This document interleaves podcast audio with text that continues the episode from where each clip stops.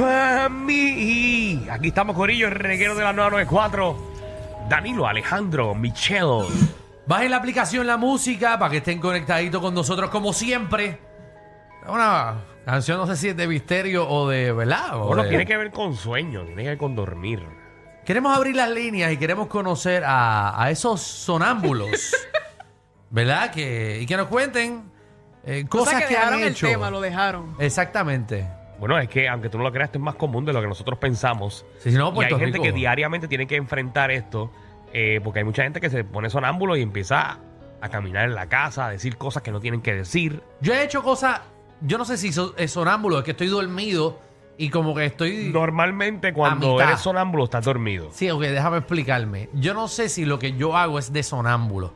Yo me he despertado desorientado, como que pienso que hay animales y cosas y como que camino en la casa tratando de coger una araña, por ejemplo.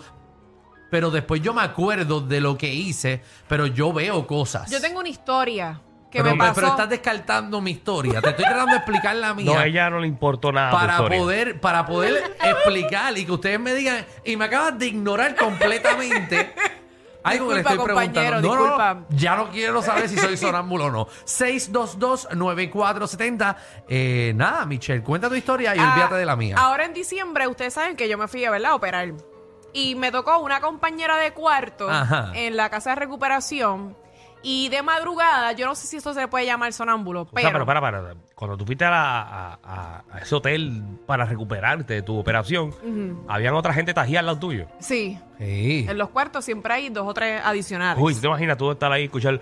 "Uh, No, pero, no hay gente que se está muriendo saliendo de una operación. ¡Ay, qué dolor! Ah, pero eso sí, salen del dolor, eso sí. Lo que pasa es que la compañera que tenía en ese momento Ajá. eh, ya llevaba bastante tiempo operada, así que no tenía tanto dolor. Exacto. La del, dolor- Eh, la del ruido eras tú. Mm, Bueno, era- eran los primeros dos días, no estaba operada en ese momento, así que no tenía dolor en ese momento, pero nada. El punto es que de madrugada, como eso de las 3 de la mañana, ella empieza a hacer unos gimidos raros. Mm. Y empieza como que... "Ah, ah", Ok. ah, empezó a gritar así. Y, Y, el de enfermero momento... le estaba dando yesca. Y yo realmente me asusté. Cuando me levanto, pues yo pens- yo dije, bueno, ella tiene que estar soñando algo como una pesadilla porque está haciendo, ¿verdad? Estaba como llorando, como que gritaba, claro. pero lloraba a la vez. Y entonces, Wow. yo cogí la Mucho toco gritaba. Y le agarró su- mano y como que la, la, la, la trató de despertar suavemente para que ella no se fuera a asustar. Pero ella estaba durmiendo contigo en la misma cama. no, ella estaba en la cama de al lado. Pero y tú podías estirar tu mano después de una operación y tocarla. no, te estoy En diciendo un que era mismo cuarto habían dos personas. en un mismo cuarto estaba ella y yo. Ajá, es como. Yo me levanto de mi cama Eso era y 10 voy... pesos la noche ahí, ¿verdad? Está quedando. Yo me levanto de mi cama, voy a la cama de ella y trato de de despertarla porque la siento como que estaba. eh, eh, como, sí, estaba rara.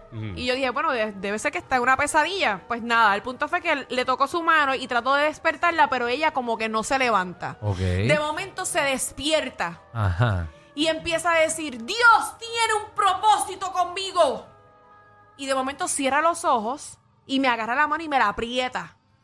Yo no te lo niego, yo me asusté, yo me embarré. Imagínate. Sí. Y todo, entonces toda- todo el mundo estaba durmiendo a esa hora, la casa estaba oscura y pues uno se asusta de por sí viendo una persona así. Entonces ella me miraba bien fijo y de momento se volvía a dormir. Y ella no se acordó de nada de eso el otro día. Al otro día no se acordó de nada. Pero lo importante es que Dios está con ella. Ey, Sí, malo ella que no esté empezó a hablar. contigo.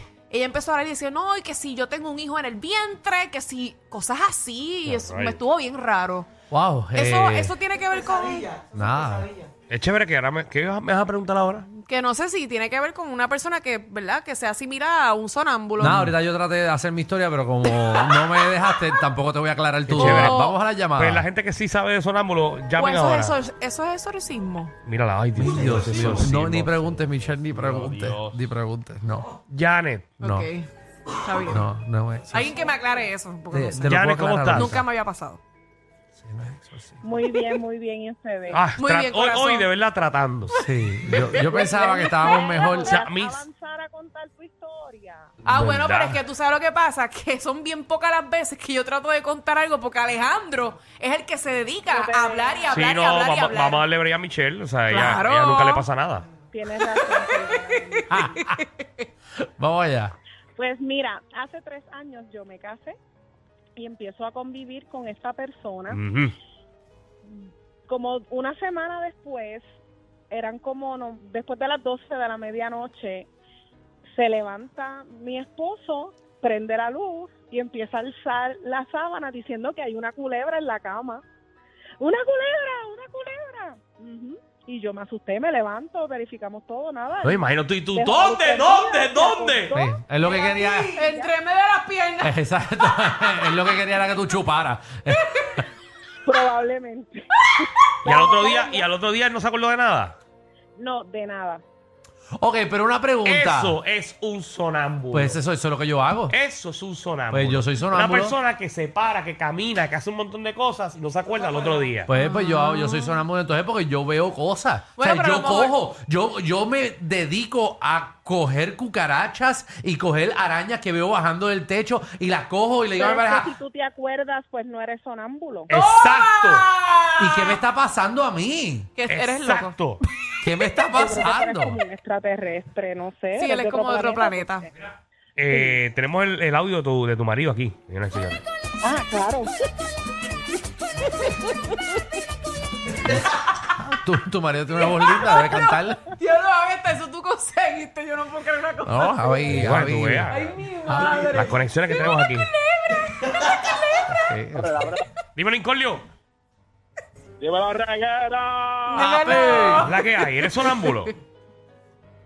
Mira, voy a contar rápido las dos historias rápido. No, dame la mejor. mamá Dame la mejor. la mía. Dale. Es que, es que son rápidas, las dos tienen que ver de eso, mira.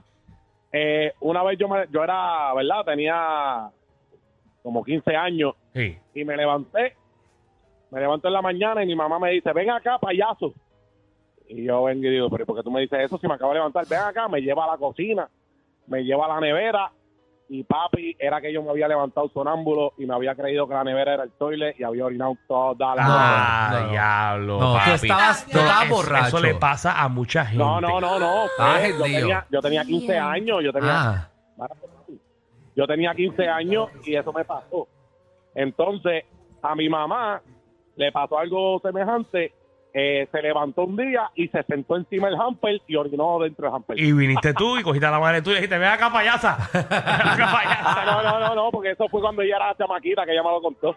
Ah, Ah, pues pues, mira, no, es hereditario. Eso es herencia. Es herencia. quizás sí. es una enfermedad familiar que a usted le gusta orinar donde no es. Bueno, pero a veces uno tiene sueños así, que uno piensa que está e- en el baño y realmente te estás orinando en la cama. Pero no te paraste. Y mientras estás soñando. Está bien, pero si hiciste en la cama, no es sonámbulo porque no te paraste y, te acos- y, y- y lo sentiste al momento. Michelle, Nieta. coño. En verdad, yo. Bárbara. Yo- es que yo trato. yo- Yo trato. Es que trato. Pero está bien. Algunas veces a mí se me quitan las ganas y todo. Porque yo insisto, yo, yo, yo, yo, yo creo. Yo creo en el cambio. Yo te veo a ti struggling demasiado. Nosotros no necesitamos esto, en verdad. Ah, a mí me van a salir canas antes de tiempo. Vamos, a- va- vamos, Bueno, a- pero ya tienen. No, vamos por a cerrar eso. la Ya puerta de tiene. esto. Yo estoy envejeciendo como un gobernador. Vámonos, vamos. Vámonos. Hay tanta gente que quiere trabajar aquí. Vamos, vamos a darle esto a otra persona y nos vamos los tres para hacer otra cosa. No puede seguir, terminas de ser contador, yo me dedico a otra cosa. Publicidad. Y Michelle. Sí, que- te va a hacer macarroni con, con Sí, eso. con y-. Michelle que se vaya a dar clases otra vez. Ya, y ya, y ya, y no tenemos que pasar por esto todos los días. Mira qué fácil. Con la presión de hablar y hablar y hablar y hablar. sin conocimiento. Yo creo que estaba hasta con dolor de cabeza aquí. Y como que realmente yo te veo a ti molesto, yo no te veo a ti disfrutándote de esto. Ari. Pero imagínate. Yo Imagínate. te veo disfrutándote de esto. Yo salgo con dolor de cabeza de aquí. Yo no te veo disfrutándotelo. Y, y tú con tanta cosa en Bellas Artes y le todas da esas presión, cosas, le- y- le sube la Tú presión, te, vas, es tú te verdad. vas a morir aquí. Definitivamente, ellos tienen más química que Anuel y Aileen. El reguero con Danilo Alejandro y Michel, de 3 a 8, por la 94.